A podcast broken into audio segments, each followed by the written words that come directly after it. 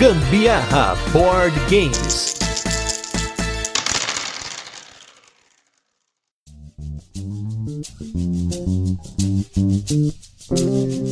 Fala galera, beleza? Tá começando aí mais um Gambiarra Board Games, que é Gustavo Lopes, e hoje nós estamos com mais um turno de comentários, programa no qual a gente fala sobre assuntos relacionados aos jogos de tabuleiro que acabam não entrando aí nos episódios semanais. E hoje nós vamos falar de um assunto que muita gente pediu pra gente, porque ao longo desses 60 e poucos casts que nós já estamos aí falando de um jogo específico por semana, a gente acabou dissolvendo esse assunto gradualmente. Porém, como não é todo mundo que tá ouvindo desde o início e a gente nunca abordou isso aqui em primeiro, no detalhe e segundo, com convidados especialistas do ramo, então hoje a gente veio aqui para falar e dissecar as classificações ou gêneros dentro dos jogos de tabuleiro. E para isso, do meu lado direito, volta ele aí a casa, retorna aí nosso grande amigo aí, Butileiro, Anderson Butileiro do The Meeple Kindle. Beleza, Butileiro? Beleza, Gustavo, beleza, pessoal. Especialista aqui não sou eu, no caso, né? O especialista é o outro convidado. Eu tô aqui só dando pitaco que nem toda vez, né? E do meu lado esquerdo, eu estou com ele aqui que pela primeira vez está chegando no Gambiarra Board Games. Ele que também tem editora, ele é designer, ele tem podcast, ele tem canal no YouTube, jogo de tabuleiro, ele faz de tudo um pouco. Eu estou aqui com Renato Simões. Tudo bem, Renato? Fala galera, fala Gustavo, fala Butilheiro. Eu sei que nós vamos ter que procurar aí esses especialistas, porque pelo visto não temos nenhum por aqui, hein? Pô, como assim, gente? Como assim? Vamos encerrar o episódio então aqui agora, depois a gente procura. Porque, pô, eu pensei, vou, vou levar para esse episódio um designer, vou levar gente, pessoal que tem e vamos pegar isso do vários pontos de vista, mas pelo visto aí eu me enganei. Os caras estão falando que não, não vai funcionar isso aí? Como assim? Mas faz parte, né? Às vezes, às vezes falha.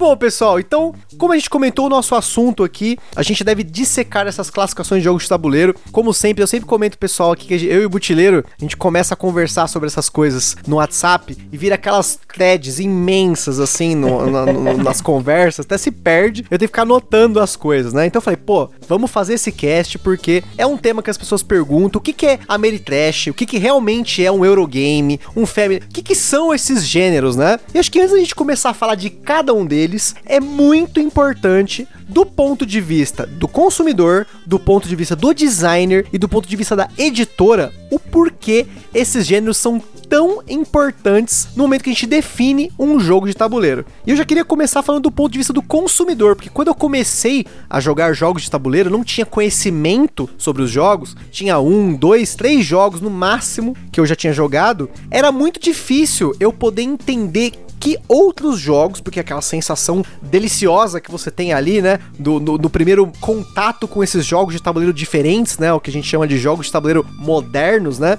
essa sensação única que você tem quando você consegue né, um jogo novo e você, cara, nossa, que que é isso, né? Que jogo é esse? Que outros jogos tem? Acho que do ponto de vista do consumidor, para mim é muito importante poder classificar os jogos e entender os jogos em diferentes grupos para poder encontrar novos jogos. Não sei se vocês concordam com isso. Então sim, eu concordo bastante com o Gustavo. É, a, a, gente já falou num outro episódio, né, Gustavo? Acho que com o Sandro, como é importante você se conhecer como jogador, né? Você Exato. tem você tem aquela coisa, ah, vou, vou montar minha coleção, vou comprar meus jogos, eu preciso entender o meu perfil, quais jogos que vão agradar meu grupo, a minha galera. E essa classificação ajuda muito nisso, a você se direcionar para alguma coisa. Então você chega lá na loja, né, e vai olhar os jogos, você tem que já ir direto naquilo que você sabe que você vai curtir. Obviamente que você tem que experimentar, né, conhecer os outros estilos. Às vezes você, ah, não, eu só jogo party game mas você às vezes nunca deu nenhuma outra chance para outro estilo de jogo, né? E dando essa oportunidade, você descobre que você também tem uma afinidade com outro gênero, né? E, e eu sempre gosto de citar que isso é muito comum em todas as indústrias. Muita gente que fala, ah, mas é bobeira fazer essas classificações. Mas ó, na indústria da música é assim, nos filmes é assim, nos livros é assim. Você tem gêneros, né? Você divide as coisas em categorias porque o consumidor vai se identificar melhor sabendo isso. Né? Então eu chego numa livraria, eu já sei que eu não vou olhar livros de terror porque não é o gênero que eu curto. Né? Então eu já vou direto nos, nos gêneros de, às vezes, fantasia, ficção, etc., que você curte mais.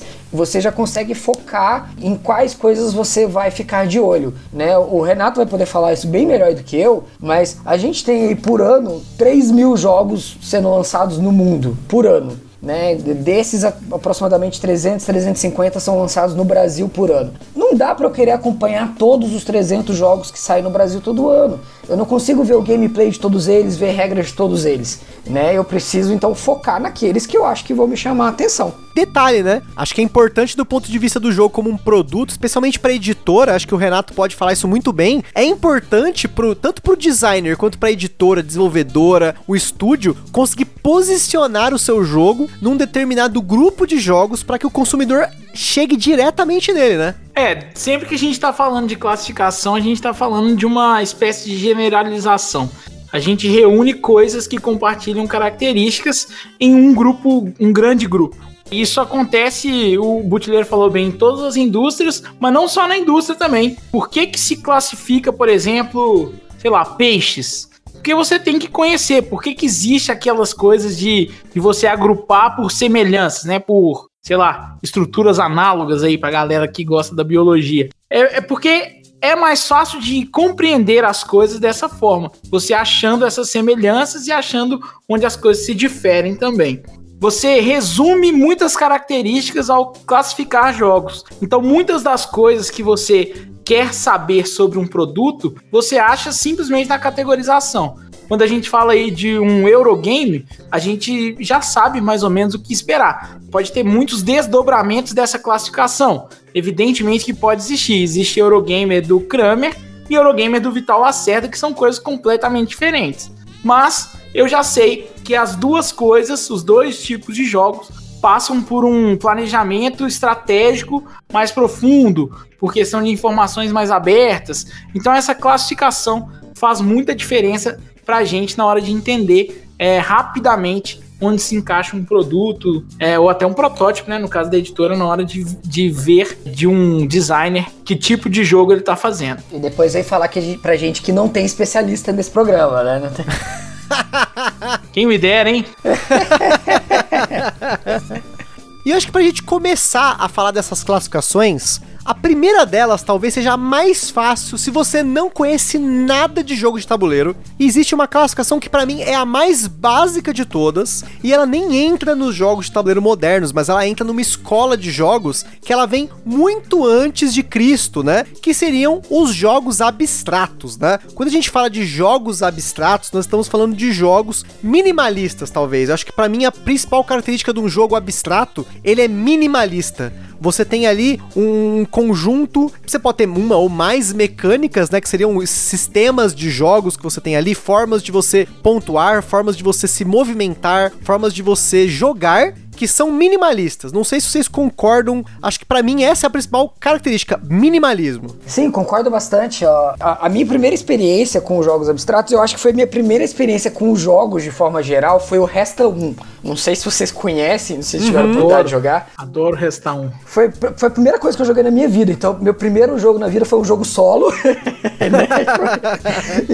e, e é um jogo extremamente minimalista. Ele é tão minimalista que quando você vê ele, geralmente né, nas lojas, às vezes eles são vendidos num um pacote só com vários jogos, né? Aquela coisa meio da estrela, da Grow, assim, que, ah, 10 jogos num só. E eles até repetem as peças, né? Tipo, ah, você vai jogar damas e vai jogar trilha. Você joga com as mesmas peças, porque as peças elas não foram feitas, né? Produzidas para passar nenhuma, nenhum significado, elas não estão tentando se enquadrar em nenhum tema específico, né? Então, esses jogos, eles comumente, eles são completamente focados em regra e não tem tema mesmo. Eu acho que o, o, jogo que eu consigo lembrar que é um jogo abstrato, que ele tenta passar alguma coisa de, de tema, é o xadrez.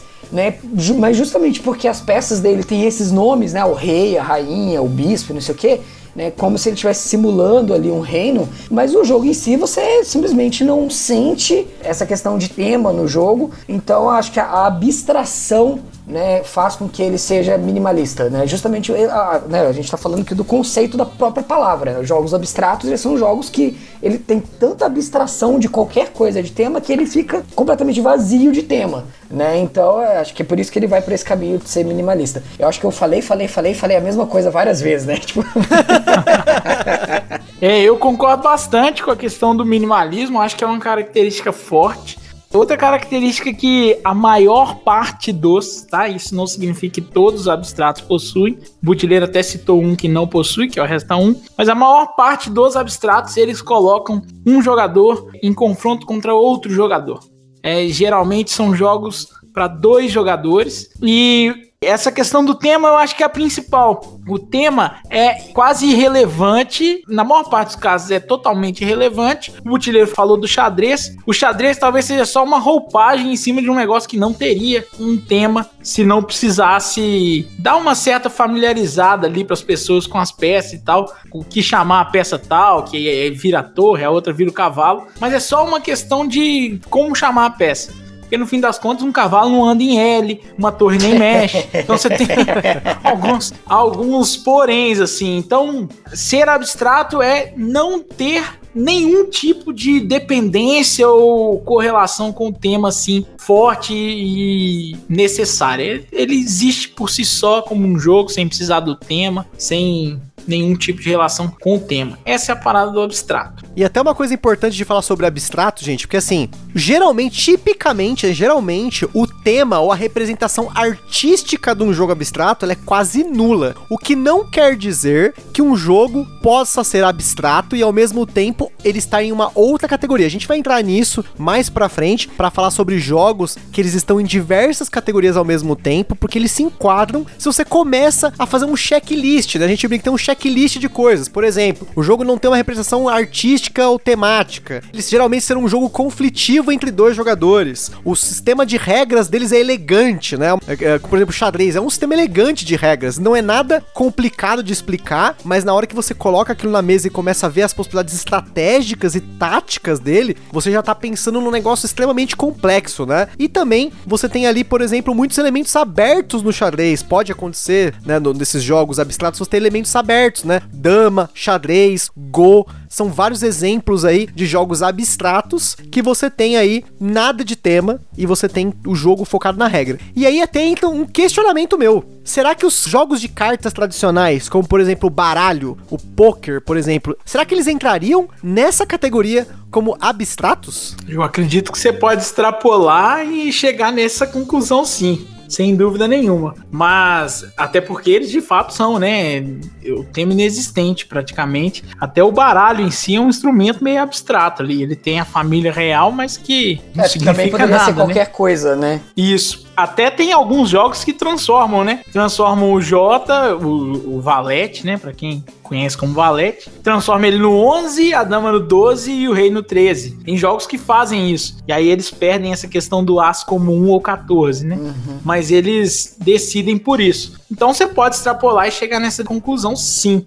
Até porque, por exemplo, Rumicube é um jogo que tem origem no baralho e ele é completamente abstrato. Então, para mim, sim, você pode extrapolar para isso sim. É, a, a, acho que não só é possível fazer essa extrapolação, como é possível a gente enquadrar vários outros card games que acabam entrando numa coisa que é muito comum, né? Por exemplo, aqui no Brasil a gente tem Cancan, que é uma versão do Uno, e posteriormente acabou que o Uno também foi lançado aqui, e que na verdade ele nada mais é do que um baralho, né? Então ele é uma sequência com quatro cores, assim como é o baralho, as cartas elas têm assim como no baralho, e aí ele substituiu ali o valete dame rei pelo X ali, né? O pula vez e o mais 4, mais 2, etc. E na verdade também é, um, é, completamente sem tema, é completamente abstrato, né? No, eu até acho que neste caso, é, é como a gente falou, né? A, a gente tem um, um, grupo de elementos que os jogos, na sua grande maioria, eles estão dentro desse conjunto de elementos. Mas, por exemplo, quando você pega um Uno, ele não é para dois jogadores, ele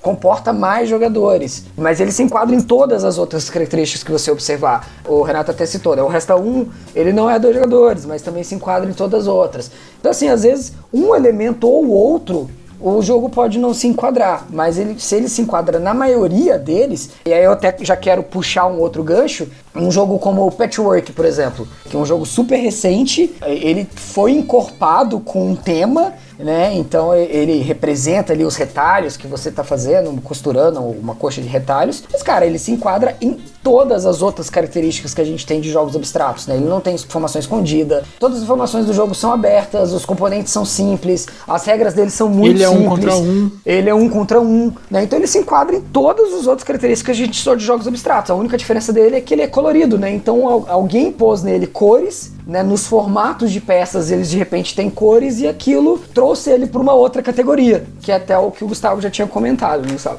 Sim, e aí já aproveito para pegar o gancho do Uno e do Cancan, no caso, né? Porque a nossa próxima categoria que nós vamos comentar aqui, que nem sempre ela entra como uma categoria, isso é até um debate que a gente pode falar aqui em breve, que são os jogos festivos ou os famosos party games, que são jogos focados na interação social, né? São jogos mais inclusivos, jogos que o foco é 100% a diversão, não tem um foco, por exemplo, num ganhador, apesar do jogo poder ter um ganhador ou só um perdedor e todo mundo ganhar, depende aí do jogo. Mas por que, que eu tô comentando do Uno especificamente? Porque para mim, o Uno é um dos primeiros party games de sucesso, porque o Uno, ele tem todas as características que eu comentei, ele é um jogo que tem uma grande interação entre os jogadores, porque você tem ali as cartas de mais 4, mais 2 e volta e bloqueia. Ele inclui muitas pessoas, tanto do ponto de vista numérico, porque o Uno ele tá ali entre 2 a 10 jogadores, né? Pelo menos na caixinha que eu tenho aqui, 2 a 10. Ah, se você compra mais um, joga 20. Olha só, é loucura, né? Eu não tenho 20 amigos para fazer isso. Mas. e você tem aí o foco na brincadeira, né? Porém, ao mesmo tempo, ele tem todas as características de um possível jogo abstrato, pelo menos a maioria deles. Então, party games ou jogos festivos seria essa a minha definição do ponto de vista de como eu classificaria um jogo, principalmente do ponto de vista dessa interação social, que para mim é o mais importante, vamos dizer assim, na alma de um party game, quando um, um, um game designer, né? Um designer de um jogo, um autor, ele quer fazer um party game, a principal característica que ele vai focar é na interação social. Verdadeiro. É interação social, existem outros balizadores para essa classificação aí de, de party game que são importantes também a gente lembrar. Você até falou da simplicidade das regras, mas a gente tem até um, uma lógica que é o seguinte: um party game não pode durar mais de 5 minutos você explicando a regra. Tem gente até que fala, party game é aquele jogo que é melhor se você tiver bêbado. eu, eu não curto muito essa característica, mas essa categorização, mas de forma geral é um jogo que privilegia sim a interação social, isso faz toda, todo sentido. Ele tem regras muito, muito simples, tá? E ele se joga em menos de 30 minutos, também é importante. Menos de 30 minutos, menos de 40 minutos ali. Também é importante, apesar disso ser uma característica de outros tipos de jogos, de ser curto também também é importante para party games, tá? A gente não pode esquecer dela porque o tempo de jogo determina muito o tipo de situação que o jogo vai ser colocado na mesa. E os party games, como o próprio nome já diz, são jogos de festa, jogos festivos, de grandes reuniões de pessoas, em que a disponibilidade de atenção das pessoas não é tão grande. Então são jogos mais curtos ou que podem ser jogados sem nem prestar atenção no jogo, né? Você tá lá na cozinha fazendo alguma coisa e tá gritando. Ah, é. Sei lá. O Black Stories ali, né? Que você joga no, no na, na, de carro viajando, Isso. o motorista respondendo a pergunta do outro cara que tá no banco de trás ali, né? Tipo... Exato. Não é uma coisa que você precisa dedicar muita atenção. Isso é, isso é muito importante também. É, eu, eu não tenho mais nada a acrescentar, cara. Acho que o Renato é o perito maior de party games no Brasil. Oh. Eu não tenho nada nada a acrescentar em qualquer coisa que esse cara falar, velho. Ô, o especialista tá aí, tá vendo? Título de especialista. olha só, hein? Mas assim, como sempre, né? É claro que e vão existir jogos que vão fugir essa regra completa, gente. Esse checklist, entre aspas, é mais para que você tenha aí uma facilidade de entender os jogos no âmbito geral. Porque eu posso ter um party game que leva bastante tempo, porque talvez o número de jogadores seja grande. Ou um party game que tem um pouquinho mais de regra mais complexa, porque ele é um jogo festivo, mas é aquela festa mais gourmet, né? Aquele cara que quer fazer, tipo, né, um Capitão Sonar lá, talvez, né? Não sei. Um que eu acho que é um grande exemplo disso que você tá falando, de um party game que foge a isso da regra simples, é o Decrypto, cara. Decrypto? Eu desafio qualquer pessoa a explicar Decrypto em 5 minutos. É impossível. Um que para mim foge bastante disso, mas é interessante, porque eu acho que tem um outro viés também, que assim, muitas vezes o party game, ele, ele é um jogo mais rápido, mas você acaba jogando várias rodadas dele, né? O que acaba tornando ele mais longo. Por exemplo, Codenames. O Codenames, eu acho que uma partida de Codenames deve durar, sei lá, 15 minutos. Só que você nunca joga uma só de Codenames, né? Você sempre quer jogar, ah, agora eu que quero dar as dicas. Aí um outro cara uhum. do time vai lá e começa a dar as dicas no lugar. E você acaba jogando ali duas horas de Codenames. Exato. Né? Mas é tipo, a, a, rodada em si, né? Ela é uma rodada curta. Mas eu penso a mesma coisa. O, o Codenames pra mim não é um jogo que eu geralmente costumo explicar ele fácil, em cinco minutos. Né? Eu explico, sempre tem alguém que fica com dúvida, eu tenho que voltar na explicação e acaba que demora uns 10. Mas é, aí você até comentou, né, de as pessoas quererem fazer um papel, né? Porque isso é bacana do party game, que é essa questão da inclusão. Mesmo que seja uma pessoa que tá acabando de chegar, você explicou a regra, por exemplo, do Codenames, ou aqui no Brasil foi lançado como código secreto, né? Você consegue rapidamente explicar para aquela pessoa como ela pode ser a pessoa que dá a dica, né? Porque para quem não conhece Codenames, volta no nosso feed aqui no Gambiarra Board Games, porque nós já falamos do código secreto imagens aqui. É um dos meus party games favoritos. Inclusive, eu tenho a edição original original em tcheco. Eu, não, o Butler fala que eu sou hipster dos board games. Cara, o Gustavo é o cara mais hipster de board game que eu conheço. Então tô até olhando para ele aqui, porque eu deixei ele de frente aqui na prateleira, porque eu gosto muito do Codenames. E no Codenames você tem dois, você tem dois times que estão lutando ali, entre aspas, não lutando, né, mas estão tentando descobrir seus espiões usando algumas dicas no tabuleiro. O código secreto normal são palavras e o código secreto imagem são imagens, né? Então, você tem a oportunidade de ter a pessoa que tá tentando adivinhar o que a pessoa tá passando ou a pessoa que vai passar a dica, vamos dizer assim, né, do ponto de vista genérico do jogo. Então, rapidamente as pessoas podem girar na mesa. Então são várias rodadas em que cada um pode dar dica ou alternar os times. Então é muito legal porque você tem essa interação social. Acho que é o grande foco do party game, que foi até um motivo pelo qual, assim, a gente tem algumas escolas de pensamento, a gente falando culta, sendo querendo ser cult aqui, né? Para quem conhece o Board Game Geek, né, o nosso maior portal de sobre jogos de tabuleiro no mundo, você tem algumas escolas entre aspas de pessoas que classificam jogos diferentes. Então, o party game, por exemplo, para muitas pessoas dessas classificações não era uma categoria. Ele vinha dentro da nossa próxima classificação, que são os famosos jogos família, os family games, né? Que até tem uma outra classificação. Eu vou deixar um link na descrição do podcast para falar sobre um dos artigos que a gente usou como referência, né? Eu principalmente, que ele fala sobre os jogos família alemães, porque a ideia desse jogo família veio da Alemanha, mas hoje esse conceito ele tá muito mais amplo. O jogo de tabuleiro ele já é algo muito mais globalizado. Então, eu acho que a, o party game do family game ou o jogo festivo do jogo família é muito diferente, porque o jogo família, ele procura o engajamento entre as pessoas que é diferente da interação social. Você pode ter um jogo sem interação que tem um engajamento entre as pessoas. São palavras diferentes. E até por isso, as características desse jogo família é justamente a acessibilidade, né, para você ter pessoas de desde os 10 anos até 80 anos que podem aí interagir na mesma mesa, no mesmo nível de jogo. Você tem um balanceamento muito forte, né? Você tem um, uma proximidade das pessoas muito forte e até no caso, né, dos jogos família, principalmente dessa escola alemã, né, que eles falam muito que os, os designers alemães desses jogos família procuravam sempre temas pacíficos e interações não violentas, né? E quando eu digo não violenta, é do ponto de vista de você ter um ataque direto a um jogador. Você tem, assim, você pode, ah, ó, vou ter que roubar um recurso seu. Até no, no artigo, se você quem quiser ler, vai estar tá na descrição do podcast, ele comenta sobre o Catan. O Catan é um dos jogos clássicos aí, se você também não conhece, volta no nosso podcast aqui que tem falando sobre ele aqui no nosso feed, que tem uma ação específica do jogo que se você tira o número 7, você tem que colocar um ladrão, né, que é um bonequinho de um ladrão em cima de um número do tabuleiro. Quando você coloca esse ladrão em cima de um número, primeiro você impede um provavelmente um ou mais jogadores de no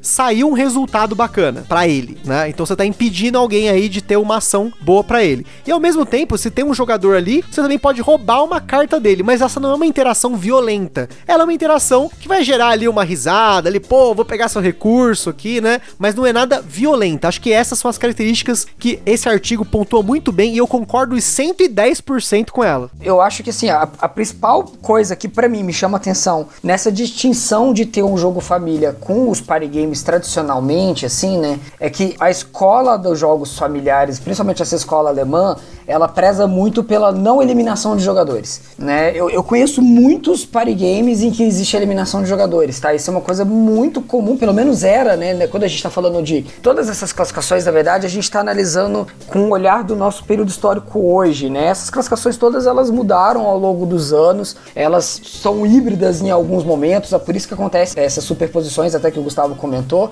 mas no tradicional ali, esses jogos alemães, eles prezavam muito por isso. Como eles tinham muito dessa interação não violenta e do engajamento, quando a gente fala de engajamento, a gente está falando das pessoas se engajarem em num contexto social, né? Então quer dizer, tá todo mundo sentado na mesa, envolvidos, né? Engajamento também pode ser esse envolvimento com o jogo e ninguém deixa de estar engajado, né? Então ele preza muito pela não eliminação de jogador, todo mundo ficar envolvido com o jogo durante todo o tempo. Então, por mais que exista um certo nível de interação, como por exemplo o exemplo do Catan que o Gustavo deu, ele não faz com que um jogador tenha que ser eliminado do jogo. E já os party games e outras escolas, eles não têm essa preocupação tão grande quanto essa escola alemã.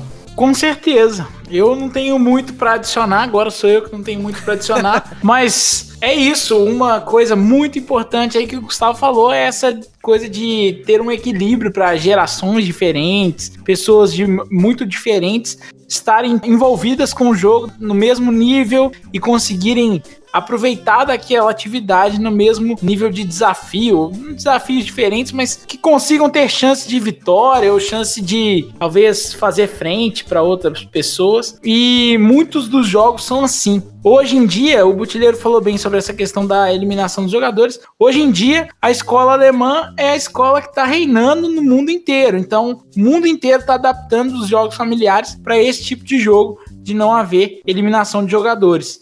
Então, isso de fato também é muito importante para os jogos familiares. Geralmente, uma diferença também importante para jogos familiares e party games é a quantidade de jogadores, tá? É verdade. É, eu diria que é muito importante, a gente estava esquecendo é, de falar. Os jogos familiares, eles cabem, eles comportam menos jogadores de forma geral que party games, né? Existe até um pessoal que determina que se não couber mais do que seis pessoas, nem party game é. Eu acho isso muito radical, né? Já que tem alguns party games que são bem party e acabam cabendo só até seis, por exemplo, o Dixit, primeiro Dixit. Mas existe aí esse, esse pessoal que defende isso. Os jogos familiares, eles vão até seis, até sei lá, talvez um 7 se for considerar o Seven Wonders, mas não joguem Seven Wonders em 7 joga em menos.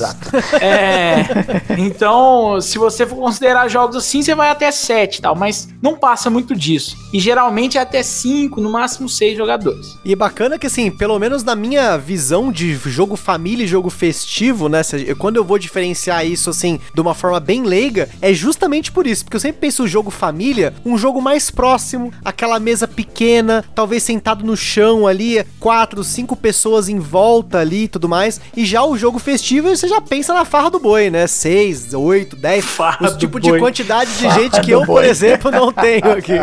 É isso aí. Isso faz muita diferença mesmo. E essa parada que você falou também, de você estar ali numa mesa, em volta da mesa, isso é muito importante. Um jogo família, geralmente, ele prima também pela concentração das pessoas ali naquele jogo. Ele cria o mundinho, né? O círculo mágico ele cria o círculo mágico do Huizinga lá, que as pessoas se envolvem e estão lá dentro mesmo, do, vivendo aquele jogo. Acho que quando se usa essa expressão de engajamento, é exatamente isso que ele quer dizer, uhum. né? P pelo menos eu entendo assim, o engajamento é isso, é você estar envolvido, né, dentro do ciclo mágico ali e, e todo mundo compenetrado no jogo e vivenciando a experiência, sabe? Eu acho que é esse o sentido de engajamento nesse contexto, porque ele é diferente de quando a gente fala de engajamento em outros tipos de jogos, que a gente provavelmente provavelmente vai falar ainda no, no, no episódio aí. E é interessante que quando a gente fala de experiência, tá? Até comentando aí sobre essa palavra que ela é muito importante. Vocês já devem ter ouvido, quem ouve o Gambiarra Board Games me ouve repetir extensivamente a palavra experiência quando eu falo de jogos de tabuleiro, porque cada tipo de jogo provavelmente vai te dar uma experiência, uma vivência diferente, né? Um party game vai ter uma experiência X, né? Uma experiência mais, como a gente falou, essa interação grande, você tem eliminação de jogadores, tem a galera se zoando ali e tudo mais. Esse jogo família, você tem essa experiência mais próxima, aquele jogo gostoso, assim, de você jogar todo mundo ali, ter uma risada também, mas é uma, uma experiência mais intimista, talvez, né? O jogo abstrato, ele vai ter uma experiência também bem abstrata, né? No meu ponto de vista, né?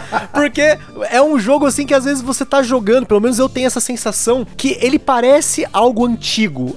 Eu não sei explicar isso, alguma coisa milenar. Eu tô jogando uma tradição, talvez. Eu não sei se tem essa experiência, por exemplo, quando você joga uma, um, jogo, por exemplo, Mancala. Quem não conhece Mancala, por favor, depois procure sobre Mancala. É um jogo extremamente simples. Se você quiser, você pode catar pedra na rua, levar para casa e jogar Mancala. Você faz um círculo no papel e você joga o Mancala. É tão simples que é os componentes do jogo. Mas você tem ali umas decisões ali, você tem aquele um contra um, aquele X1 ali, né? Como o pessoal de jogo de videogame fala, os X1, né? Enfim. Então são experiências diferentes. E falando em experiência, eu vou entrar aqui numa das classificações mais polêmicas, porque a gente tem uma polarização muito grande dos jogos de tabuleiro quando você passa do abstrato, do party game, do family game, você vai falar de, dessas duas classificações, mas especialmente dessa que eu vou entrar agora, que é a famosa escola do Ameritrash. Esse termo aí que hoje o pessoal muitas vezes usa como uma forma pejorativa de falar de um determinado tipo de jogo, mas que a gente pode também hoje falar sobre jogos temáticos, que é uma outra forma que esse jogo ele é nomeado, porque o que é o Ameritrash ou jogo temático? É um jogo que ele é focado justamente no drama, né? Como esse artigo que eu menciono aí, que para quem depois não quiser olhar o link, mas quiser procurar esse artigo, ele chama Schools of Designs and Their Core Priorities. Ele é um artigo de 2014, né, que continua sendo muito atual de certa forma, porque os jogos mantiveram isso apesar de como o Butileiro também falou, ter essas sobreposições entre jogos, a gente fala isso mais para frente, mas a ideia do Ameritrash do jogo temático é justamente a narrativa, é você entrar no tema e você não tá nem aí se o jogo vai ser complicado ou não, se o jogo vai ser demorado ou não, você não tá nem aí se vai ter conflito ou a forma como esse conflito vai estar tá ali no meio, mas provavelmente vai ter o seu conflito você contra outros jogadores ou você contra o jogo, que aí nasce muito aí o conceito do jogo cooperativo, que foi por onde nós aqui do Gambiarra Board Games começamos, né, nessa escola do Ameritrash, com o clássico aí que é o Zombicide,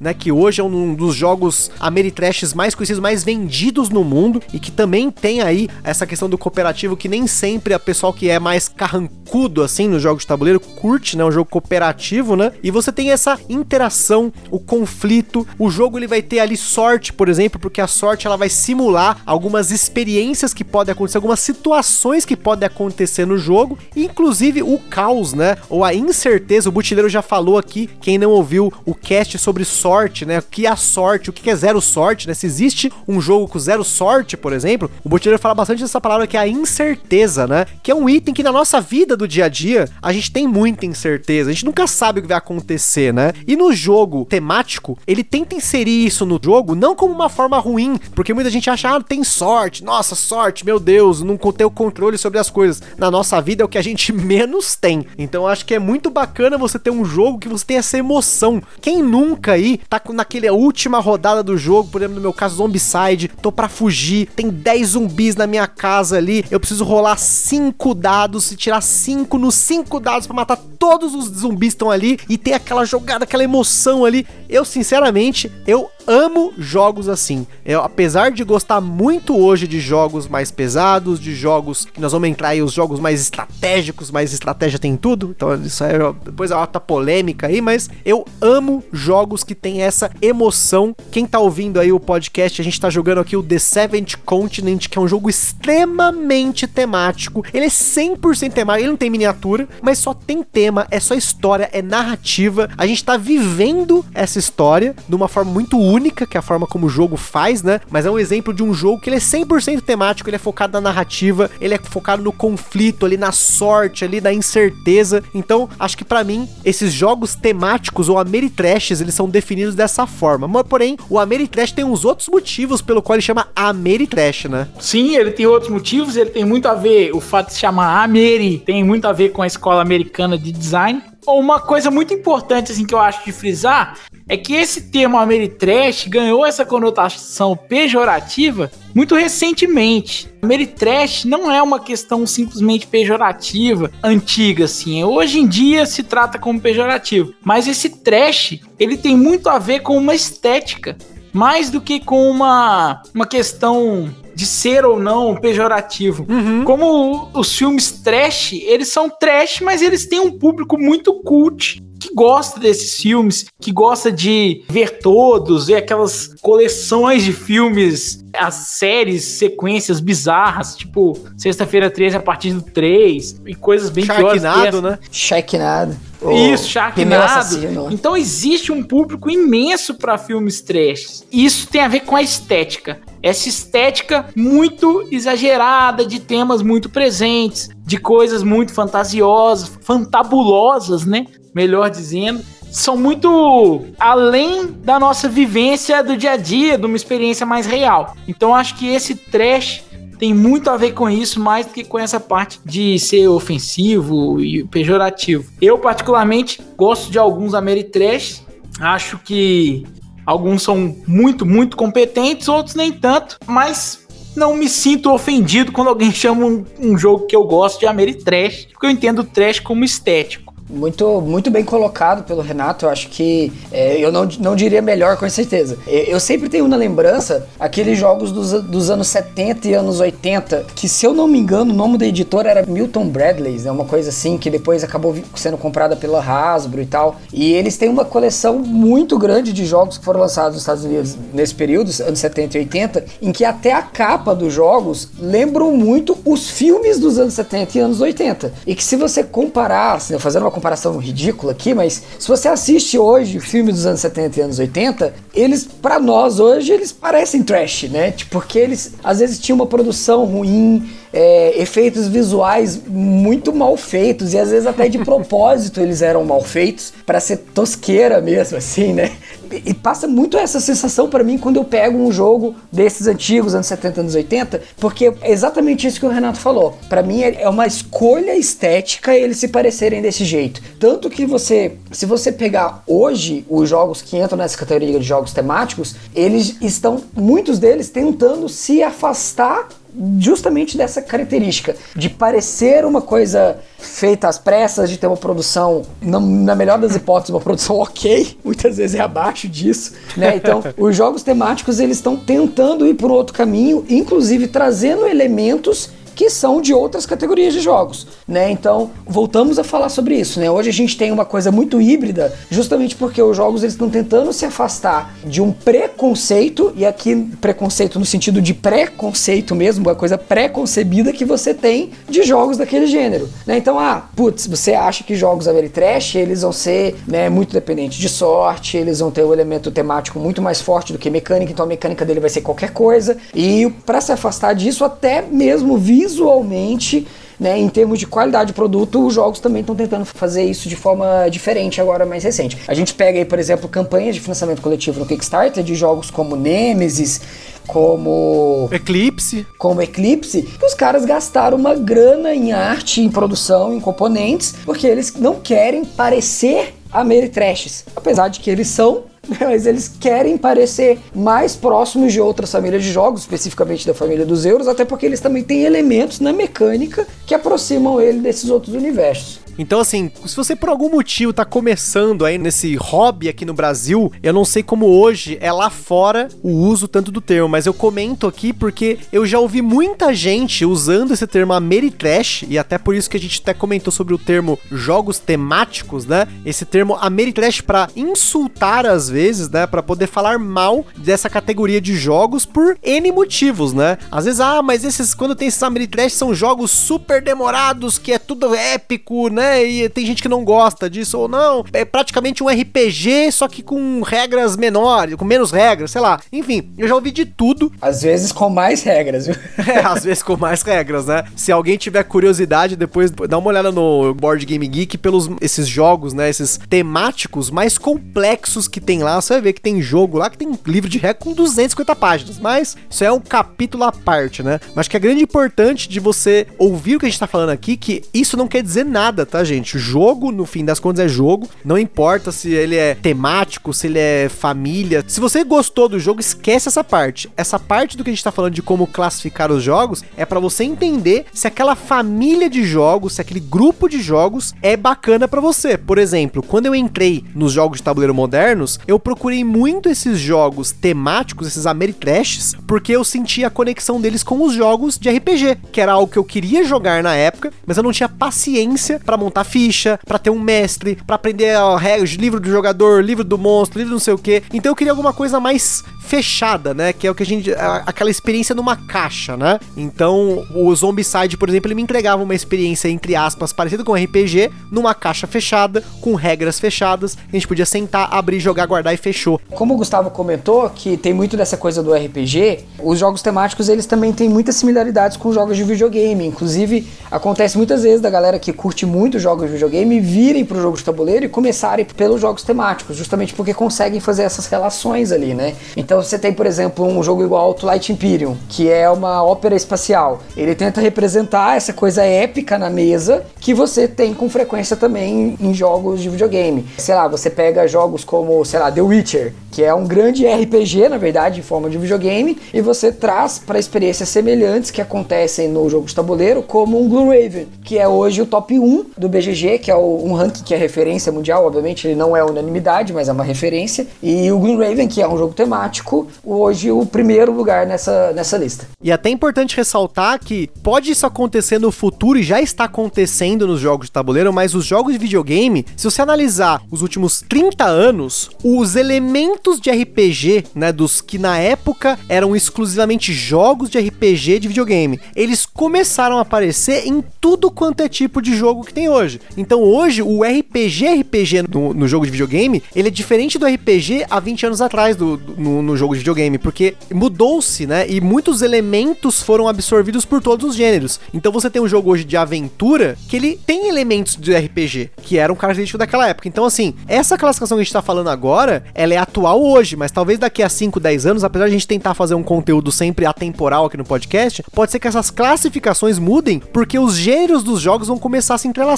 em muito mais, né? E o Butileiro pontou muito bem aí sobre essa tentativa, por exemplo, de alguns jogos mais recentes nesses jogos temáticos de se distanciar dessa estética entre aspas trash, que nem sempre é trash, porque são super produções, mas a gente tem aí hoje uma grande polarização desse gênero, o gênero de jogos temáticos, Ameritrash, dos jogos que são os jogos do nicho mesmo, a galera que é dentro do nicho do jogo de tabuleiro comenta que são os Eurogames, que não necessariamente, já começo comentando, não são jogos europeus, tá? É porque a escola que deu origem, né, aos tal dos Eurogames, que tem aí até um termo que eles falam de jogos estratégicos, mas eu não concordo com esse termo, porque jogo estratégico tu tem estratégia, mas se você pensar que são jogos que focam na estratégia, talvez isso entre, mas a gente chama aqui o Eurogame, que é o jogo que ele é focado no quebra-cabeça para mim. Eu amo quebra-cabeças, então quando eu percebi que os Eurogames, eles são quebra-cabeças só que de um ponto de vista diferente do quebra-cabeça que você encaixa peças, mas ali as peças elas estão se movimentando. Os outros jogadores são peças desse quebra-cabeça gigante que às vezes o jogo monta. Então ele tem aí o desafio, o foco é no, no desafio, porque para mim o quebra-cabeça é um desafio, né? Mas talvez aí a palavra desafio é a, a alma do Eurogame, né? Que tem aí como foco, né? Quando você tem um design de jogos Eurogames, né? Esses jogos europeus, né? Vamos dizer assim, a ideia era justamente você ter ali controle sobre o jogo,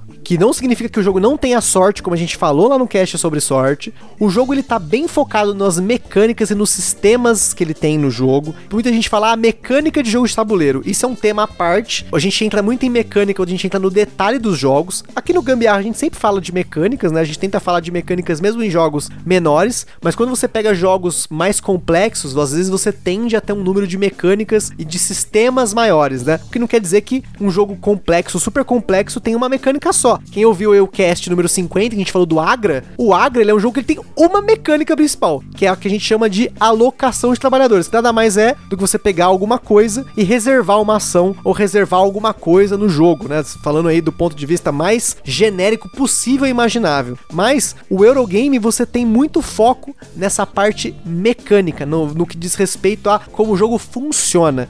E quando você entra nesse a respeito dos Eurogames, tem muita gente que tá nesse meio e que já entrou no nicho e começa a ver os Eurogames como até uma, um status, né? Porra, eu jogo Eurogames. É uma religião praticamente. Né? Exatamente, vira uma religião. O cara quer cada vez mais escalar jogos mais complexos, não pelo ponto de vista do desafio, que é o meu caso. Para mim, quanto mais complicado é o jogo, é um desafio que ele me oferece, mas ele não pode ser complicado ao ponto de ele se complicar por ser complicado. Ele tem que ter uma elegância ali, né? As coisas têm que fazer sentido para mim, a máquina tem que funcionar. Então, o Eurogame, você tem muito Eurogamer, né? Esse termo que a gente fala, o Ameritrasher, Eurogamer, né? Essa rixa, porque parecem para essas pessoas que estão 100% cegas pelo tema, pelo que é o, aquele gênero, que são jogos opostos. Mas não são jogos opostos. Porque além de você ter jogos hoje que tem as duas coisas ao mesmo tempo, você tem elementos de sorte no Eurogame e você tem elementos narrativos no Eurogame,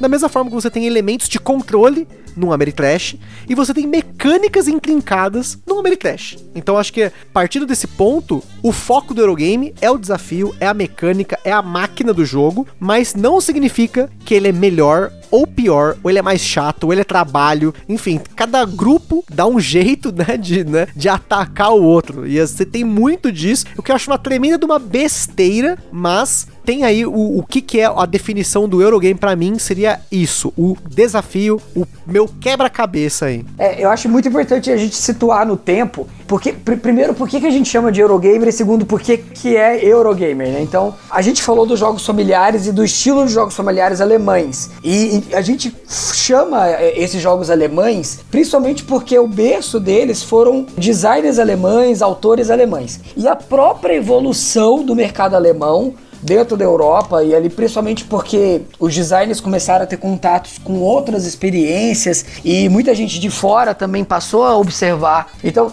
justamente por essa proximidade que esses designers começam a ter com outras experiências, começam a surgir outras coisas com menos foco no engajamento, menos foco naquela coisa familiar e mais foco em tornar a experiência estratégica do jogo algo mais desafiador. Eu acho que para mim o grande diferencial do Eurogame é isso. Não é que ele é um jogo estratégico, mas é que a estratégia dele é o ponto alto do jogo, ele é mais desafiador do que em outros jogos. Então a gente tem ali mais ou menos por volta do ano 2000, começa a sair é, um estilo novo de jogos que são muitas vezes também desenhados por alemães, mas eles se diferenciam muito da escola alemã que já existia, porque eles buscam muito mais otimização prezam muito mais por essa questão de talvez inventar coisas novas em termos de mecânica do que simplesmente trazer diversão, do que simplesmente trazer uma coisa familiar que vai ser prazerosa e ter engajamento. Né? E até tem um, alguns comentários que, que, que surgiram no BGG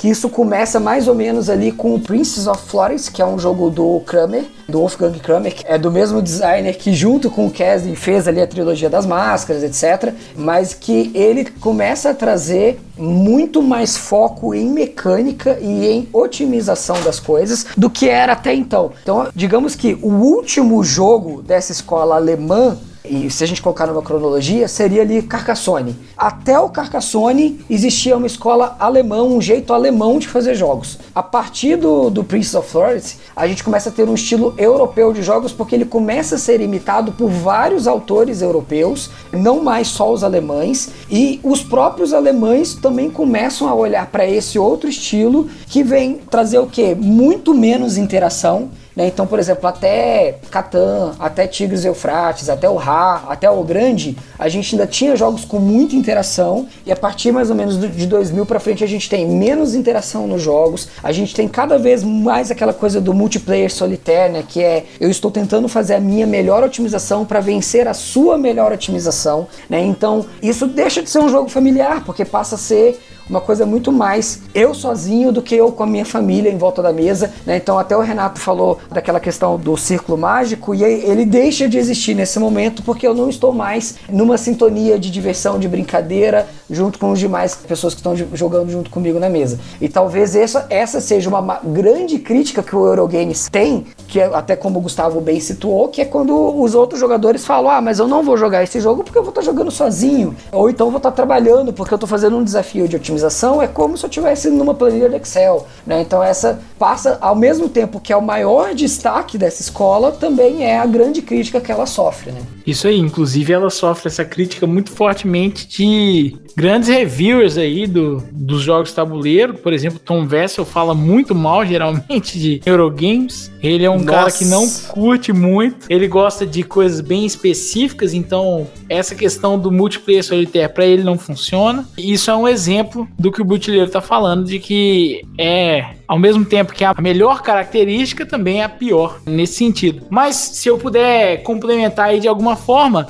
o Eurogame, ele de forma geral, ele é um jogo que ele privilegia o desenrolar estratégico do seu jogo, a linha de pensamento que você vai ter para o jogo do início ao fim, a linha de raciocínio que vai guiar suas ações do início ao fim. Óbvio, como o Butileiro falou, você precisa ficar otimizando a sua, a sua jogada, o seu desempenho dentro daquela partida, mas é um jogo que privilegia aí esse raciocínio estratégico do início ao fim. Muitas vezes tem elementos táticos, mas prioritariamente a gente está falando de um jogo que você costuma ter melhor desempenho se você traçar uma estratégia e for seguir essa estratégia, se você continuar seguindo essa estratégia, apesar dos pesares e só se adaptando ali com as coisas que vão acontecendo no jogo. Um ótimo exemplo disso, por exemplo, é o Tzolk'in e jogos da escola italiana que muitas vezes eles te colocam em algum tipo de interação indireta com o adversário e essa interação é que te faz se adaptar. Mas você tem uma estratégia traçada que é um caminho que você vai seguir do início ao fim, você vai tentar persegui-lo da melhor forma. E até você comentou sobre o Tom Vessel, né? A gente comentou algumas vezes já aqui no Gambiarra sobre o The Dice Tower, que hoje, assim, a gente usa ele como referência para conhecer jogos, porque, querendo ou não, eles recebem dezenas de jogos por semana e eles fazem, assim, uma máquina de reviews. Então, eu costumo assistir para conhecer jogos, nem tanto pela opinião, justamente por conta disso. Às vezes a opinião de um criador de conteúdo, por isso que até é, é sempre importante você que tá ouvindo aí, que leva em consideração a opinião dos criadores de conteúdo, ficar esperto com isso, porque às vezes o gosto específico do criador de conteúdo afeta a opinião que ele tem sobre um jogo. Então ele não tem uma boa experiência com aquele jogo, não porque o jogo é ruim,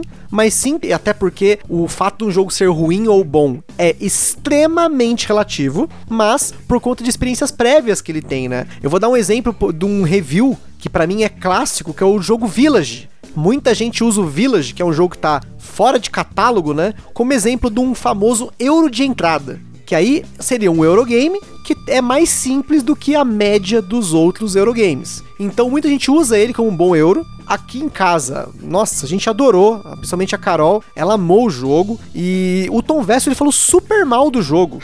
Sabe, tipo, se vocês assistirem, tiver um pouquinho de inglês, aí vai entender como ele não gostou do jogo e até de outros jogos de Eurogames que no começo veio da Europa e hoje você tem Eurogames sendo feito no Brasil, que é, pode acontecer, né? A gente tem vários Eurogames brasileiros, inclusive aqui presente nessa mesa aqui nós temos o Butileiro que tem o Rio 1808, que ainda tá para ser lançado, mas é um super Eurogame, um Eurogame que tá acima da média de complexidade desses Eurogames de entrada, esses euros médios, vamos dizer assim, né? Seria um euro médio, talvez médio para pesado, dependendo da sua experiência com jogos de tabuleiro, mas você tem aí um, elementos, né, euros que, por exemplo, para muita gente vai parecer trabalho ou não vai se conectar ao jogo, mas isso vai muito da sua experiência com jogos. Então, quando você ouvir um reviewer falando mal de um jogo ou de alguém, algum influenciador falando mal de um jogo, vamos dizer assim, é a opinião dele, né? Antes de tudo, antes de você negar o jogo, veja se ele tá dentro da categoria de um grupo de jogos ou de até jogos semelhantes que você conhece aí, antes de você simplesmente, pô, o cara falou que é ruim, vou negar o jogo, porque eu tenho vários jogos na minha coleção que várias pessoas que eu conheço pessoalmente ou que eu acompanho o trabalho falaram mal e eu tive ótimas experiências com esses jogos. E para falar agora da última categoria, né, dentre esses jogos, que tá, é uma categoria que eu tenho zero familiaridade. De novo, questão de gosto, mas também de, até de proximidade, que eu não tenho tanto, que seriam os jogos de guerra, os famosos War Games, que são os jogos que eles têm o foco no realismo da experiência, num nível de detalhamento e fidelidade muito alto. Então são jogos assim que muitas vezes para mim são mais complexos do que é o meu nível de jogo hoje permite jogar com a Carol aqui e até de aproximação dos jogos, porque muitas vezes esses War Games, eles têm temas realistas literalmente, né? São jogos que simulam guerras. Então, não é o tipo de jogo que eu costumo gostar de jogar, simular guerras, assim, eu, eu acho a guerra em si algo muito triste. Então, assim, eu não curto tanto esse tipo de jogo, mas eu entendo o apelo que ele tem de você revisitar um ambiente de guerra, de você batalhar ali por um território ou simular uma batalha que já aconteceu de verdade, enfim. Mas o foco desses jogos são isso. Exatamente, jogos de guerra, né, os war games são jogos extremamente temáticos, talvez os mais temáticos, né? Porque eles são quase uma simulação. Ainda bem que eles não são uma emulação. Mas é, eles são quase uma, uma simulação mesmo de um, de um evento. E eles geralmente são muito específicos. Então você tem muitos jogos que falam, por exemplo, tem jogo, jogo que fala da Batalha da Normandia, tem jogo que fala de guerras específicas. E os jogadores, eles geralmente manejam ali exércitos e tem uma movimentação muito tática, é, escolhas muito táticas que são sempre uma resposta ao que o outro jogador está fazendo. E como eles são jogos muito temáticos, eles têm um ritmo muito menos intenso. Igual o Gustavo falou, são jogos que demoram muito, tem uma complexidade é muito grande, eles são muito menos intensos em velocidade que as coisas vão acontecendo, mas eles de fato têm uma profundidade estratégica enorme. Eu, particularmente, não gosto também, não é uma parada que eu me interesso. Se eu já acho alguns, alguns Ameritrash e alguns euros demorados, você não imagina um Wargame, mas de fato são uma categoria que geralmente é o, o nicho mais nicho dentro do nicho é o Wargame, que é a galera que joga jogo com pinça, pega as pecinhas de papel com pinça. Curiosamente, são jogos geralmente são feios, mas isso é só uma curiosidade, não é uma regra. Jogos da GMT, né? Uma coisa horrorosa. Mas não é uma regra, tá? Essa é questão de ser feito. Tem aí vários jogos que não são, como o do Game of Thrones lá, Song of Fire and Ice, que Ice and Fire, sei lá, eu não entendo nada de Game of Thrones também. Então, basicamente isso, o Wargame é muito tático, nesse manejo de uma guerra de fato, cada um do seu lado. É interessante a gente situar que, sabe quando você vê aqueles filmes de guerra em que um dos lados da guerra tá dentro de uma cabana e aí tem montado na mesa o, o terreno com umas pecinhas uhum. indicando, olha, o exército inimigo está nessa posição, nós estamos aqui, nós podemos fazer uma estratégia assim, assim. Cara, ali nasceu os jogos de guerra, os war games, né? Naquela maquete, naquela situação de, ah, eu estou tentando prever qual é a posição e quais vão ser os movimentos do adversário, então eu vou fazer uma estratégia de guerra pro meu time, né, pro meu lado, pro meu país, sei lá. Ali nasceu o Wargame. Então, a evolução dos Wargames tem muito a ver com isso, com a estratégia de guerra mesmo, de verdade. Por isso eles são tão fidedignos ao elemento guerra, tentam tanto se aproximar dessa ideia de simulação, porque eles realmente vieram de algo que era realmente usado na guerra. E até hoje existem alguns relatos no próprio Board Game Geek que muitas vezes os soldados ou generais, etc, pessoal da, dos exércitos, eles trazem os wargames realmente para treinar simulações de estratégia mesmo e ver se eles estão preparados para um combate efetivamente. Olha só, vamos jogar um jogo X e vamos testar as estratégias nesse jogo e ver se a gente está realmente preparado para o dia que a gente for para uma guerra de verdade, a gente vai ter boas ideias de estratégia. Só como uma curiosidade aí, né? Comentando com relação a tempo de jogo, duração, Hoje no Board Game Geek, o jogo que tem registrado como a, o jogo mais longo para se jogar é um jogo chamado Campanha pelo Norte da África, Uma Guerra no Deserto, que se passa durante a Segunda Guerra Mundial. E ele tem um tempo de jogo que é só isso, tá, gente? 60 mil minutos de jogo. Não são 60 minutos, são 60 mil minutos de jogo, tá? Para você terminar uma partida de A Campanha pelo Norte da África. Pera, pera, pera. Isso dá mil horas. Isso é, isso é zoeira, né? Não, não é zoeira. Ele tá no, no BGG, ele tá registrado com esse Big tempo Bang de duração, Theory, tá? é. E ele realmente é isso. Inclusive, tem um episódio do Big Bang Theory lá que eles fazem uma sátira com isso. Eles entram, tem um determinado momento que o Sheldon entra numa sala, eu não lembro quem que tá com ele, e na parede do quarto tá o tabuleiro do jogo. Eles grudaram na parede, né? Virou praticamente o papel de parede do quarto e tem uns alfinetinhos na, na coisa assim, e eles comentam que eles estão jogando há tantos anos que eles estão jogando aquela partida, uma parada assim, sabe? Caramba! Bom, esse é com certeza é um jogo que eu vou passar muito longe, porque aqui, se a partida dura duas horas, a Carol já começa a me encher o saco. Já, não, esse jogo é demorado. Fica difícil. Mas é muito comum nos wargames você fazer pausas, tá? Você joga um pedaço do jogo, faz uma pausa e retorna, às vezes, em outro momento, em, em outro evento, por exemplo. Justamente porque eles são demorados mesmo, né? Então, às vezes, você vai lá e faz, ah, eu faço dois movimentos, você faz dois movimentos, a gente para e quando a gente se encontrar de novo, a gente continua essa partida. Cara, isso é muito cara daqueles americanos que tem um porão e tem uma mesa montada, aquilo fica eternamente montado, tá ligado? Exatamente isso. Então não é pra mim, porque aqui a gente usa a mesa pra caramba, tanto pra comer quanto pra jogar. e até uma- nesse artigo que eu mencionei como referência aí pra esse podcast, ele comenta sobre os jogos customizáveis, né? Que é o caso dos jogos colecionáveis, como por exemplo Magic the Gathering, que pra mim é uma das minhas grandes referências de jogo e de frustração também. e você tem aí os jogos, por exemplo, Warhammer 40k, que você tem aí até o Mage Knight, o jogo Mage Knight, aquele de Hero tipo Clicks, né? Eu comentei aí num cast passado sobre jogos solo que o Mage Knight, o jogo de tabuleiro Mage Knight, pra mim eu tenho um pouco de preconceito com o nome dele, porque ele vem das origens desse jogo que você montava baralhos, né? No caso não são baralhos, é um exército de miniaturas que tem umas bases que clicava, tal.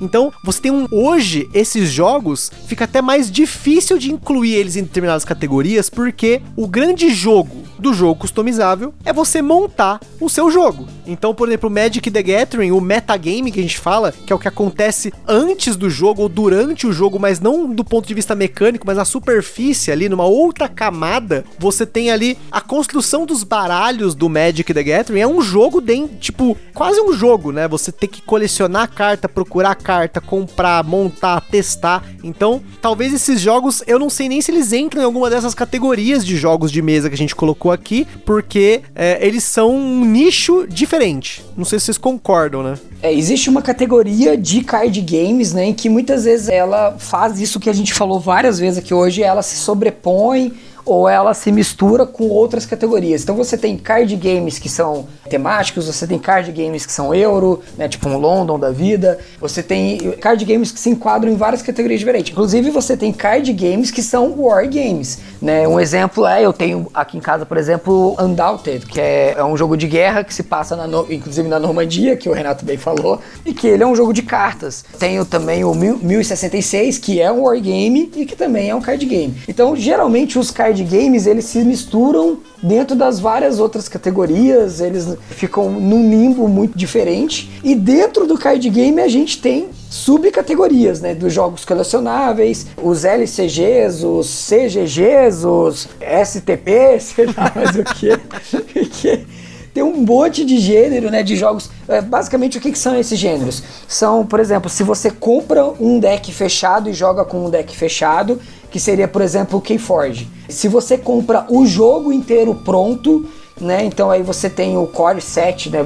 E alguns usam essa expressão. Você compra o jogo e você joga com o jogo, com as cartas que vem nele, ou se você precisa colecionar cartas, né, você precisa comprar busters de cartas, decks separados para incrementar o seu jogo, que é onde o Magic the Gathering se, se enquadra, né? O card game é uma parada. Eu não gosto muito da classificação card game, porque eu sei que ela é necessária, tá? Mas eu não gosto muito, porque card é só um componente. Você pode fazer qualquer coisa com card. Sim. Então, então dá pra fazer absolutamente tudo. Então tem jogos, como o Butler falou, tem card game que é o Wargame. O mais famoso deles é o Twilight Struggle. Ele tem tabuleiro? Tem, mas ele é um jogo card driven. Sim. Ele é totalmente guiado pela interação das cartas. Então, card game existe aí muita classificação, muita possibilidade, né, para um card game. Sobre Magic the Gathering e outros do tipo, eu classifico eles junto de outros jogos, até de tabuleiro e de miniaturas, que são, aí é uma classificação própria. assim, minha, eu considero bem diferentes. Eu considero como colecionáveis competitivos, que separam um pouco do cenário casual e de entretenimento que a gente geralmente tem nos board games, nos card games, né? Já que tem que falar card game, e nos card games que a gente citou até então, de Eurogames, Ameritrash, Family Games, Party, eles têm essa característica do competitivo que muda completamente. É difícil você ver um jogador casual de Magic. É, até dá para colocar, por exemplo, a gente não citou, mas os jogos de miniaturas mesmo. E se, por exemplo, os Warhammer 4, 44 mil, 40 mil, sei lá qual que número que é o negócio lá. 40k. 40k, é 40 mil então, 40k. Então os, os Warhammer 40 mil, que são jogos de miniatura e que eles são exatamente isso, né? Eles são colecionáveis, você sempre vai estar tá comprando alguma coisa nova, uhum. os caras até se dedicam à pintura, mas o foco deles é totalmente competitivo, né? O cara nunca é casual, o cara gasta lá 5 mil reais, 7 mil reais para montar um exército de Warhammer e, e levar ele em competições, né? Então, eu gostei dessa sua classificação, eu nunca tinha parado para pensar dessa forma, mas realmente, cara, ele é muito diferente de todas as outras coisas. Ele é muito único, o Magic entra nisso, os Pokémon da vida, Yu-Gi-Oh! Spellfire. Spellfire, é, tipo. aí eu tô ele... denotando a idade, né? Mas beleza. E aí nessa, nessa de jogo de miniatura, tem o Butileiro citou um que parece ser bom. Nunca joguei, mas parece ser bom, que é o Warhammer. Mas tem os ruins também, tipo Crossmaster. Crossmaster também entra nessa. Então você tem Crossmaster, tem aí o do Star Wars, como é que chama? Destiny, que, o tem o X-Wing. É, o X-Wing, que é uma parada meio wargame, meio jogo de miniatura colecionável. É, se você chega pro cara que é wargamer e fala para ele que X-Wing é um wargame, você sai de lá com o olho roxo. eles não aceitam. Se, você fala que Memoir 44 é wargame, eles não só te deixam com o olho roxo, como eles roubam seus órgãos, assim, para revender no mercado deles. tipo, eles não aceitam. Por quê? Porque para eles o wargame é aquele jogo feio de Tolkien que você pega com a pinça, entendeu? O wargame tem que ser o wargame raiz. Né? Então, geralmente, se você fala que um jogo de miniaturas é wargame, a comunidade o Wargame não aceita. Então por isso que o, o, jogo de miniaturas acaba tendo que ser colocado num lugar à parte. E eu gostei agora, eu vou adotar também o que o Renato falou, que é esse. Como é que é? Colecionável competitivo, Renato? Isso. Gostei. E até comentando um pouco sobre essa sobreposição de categorias, eu até tenho aqui para você aí que gosta de criticar um Eurogame ou de um Ameritrash, um exemplo que para mim é atual assim, que é um jogo extremamente temático e ele é extremamente euro, que é o jogo Black Angel. Eu sabia que você ia falar do Black eu Angel. Eu queria falar do Black Angel porque é um jogo que eu tenho jogado bastante, que é um jogo que ele tem uma interação grande, Vamos pegar né, no checklist. Ele cai no checklist inteiro de um jogo Ameritrash. Ele tem tema, você tem uma narrativa ali, porque você é uma inteligência artificial que tá dentro de uma nave, e essa nave, ela tá tentando carregar todo o material genético da humanidade para um planeta chamado Spes, e o jogo você tem ali o tabuleiro que ele vai viajando pelo espaço e visitando outras raças alienígenas. Você tem ali o conflito, você tem uma incerteza porque você tá jogando dados e o dado você pode controlar ele, mas quando você joga o dado você não sabe o que vai sair as cartas que vão vir você não sabe, os bichos, né, que estão tentando invadir a nave, os invaders ali, que vão invadir a nave, eles vão saindo conforme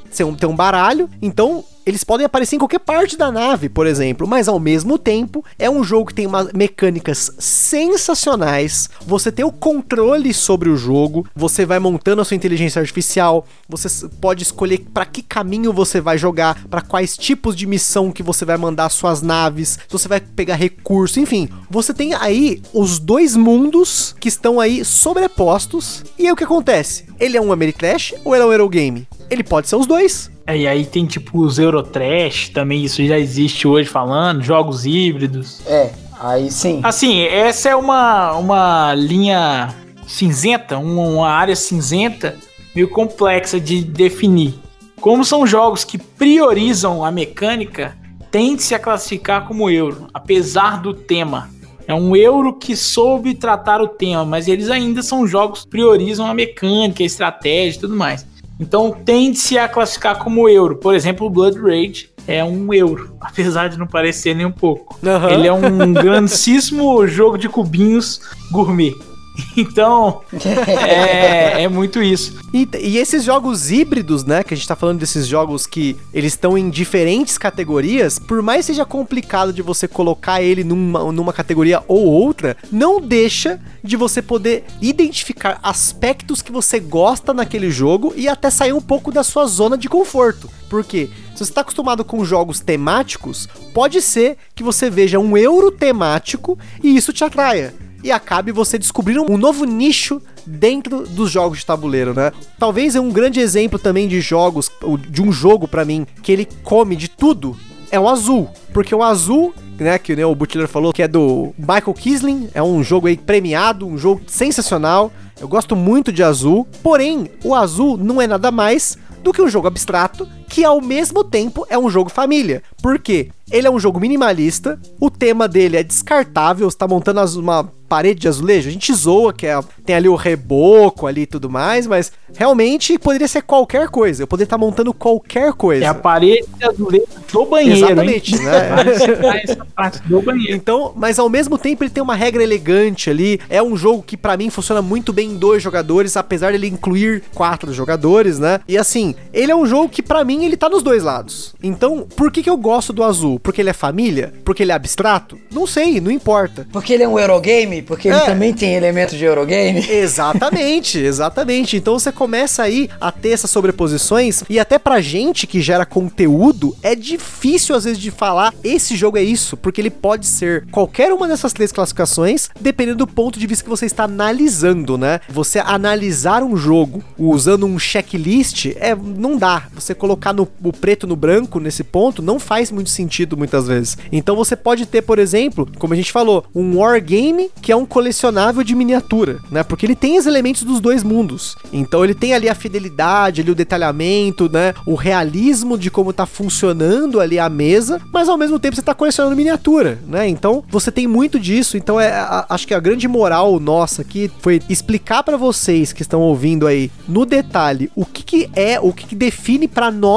porque é para nós nesse momento, cada uma dessas categorias de jogos, essas classificações de jogos e mostrar que eles são apenas uma forma de nós agruparmos esses jogos para ficar mais fácil para um designer focar em um aspecto para uma editora conseguir ter uma propaganda, um marketing que seja efetivo, que ele chegue ao público-alvo e para nós como jogadores encontrarmos novos jogos, né? Acho que para mim a grande função é essa e talvez com esses aspectos que nós falamos aqui, fique mais fácil para você aí procurar e encontrar mais jogos, né? Com certeza. O com certeza do Renato foi bem definitivo, assim, tipo. Com certeza, matou a pau, passa a régua. Como o Renato deu com certeza dele aqui, foi um com certeza firme, um com certeza com vigor então, a gente confia na palavra dos especialistas aqui. Então, a gente pode fechar esse turno de comentários aí para que você possa até, se você, por exemplo, você já tá começando no hobby, ou se você já tá muito tempo no hobby, esse é um cast que você pode usar como referência, até para passar para pessoas que estão querendo conhecer mais, né, sobre jogos de tabuleiro, ou até uma forma de você usar para explicar. A gente já fez outros casts aqui que são formas de você explicar para pessoas que estão de fora o que que é esses termos, Eurogame, Ameritrash, abstrato, não sei o que que a galera gosta de falar. E é isso aí, pessoal. Espero que vocês tenham gostado. Eu queria agradecer aqui o Butileiro e o Renato por essa participação aqui, estar aqui com a gente e também dar um espacinho para eles divulgarem o espaço deles como criadores de conteúdo, né? Então, primeiro aí, Buchileiro, fala aí sobre o The Meeple Kingdom. Bom, vamos lá. O Meeple Kingdom, você que não acompanhou os últimos meses, nós éramos o Deathmatch, que acabou virando o Meeple Kingdom. Estamos aí no Ludopédia, você encontra a gente por lá. No nosso canal no Medium, que com certeza o Gustavo vai colocar aí na descrição também do podcast. E no nosso Instagram lá, que é o arroba. Tem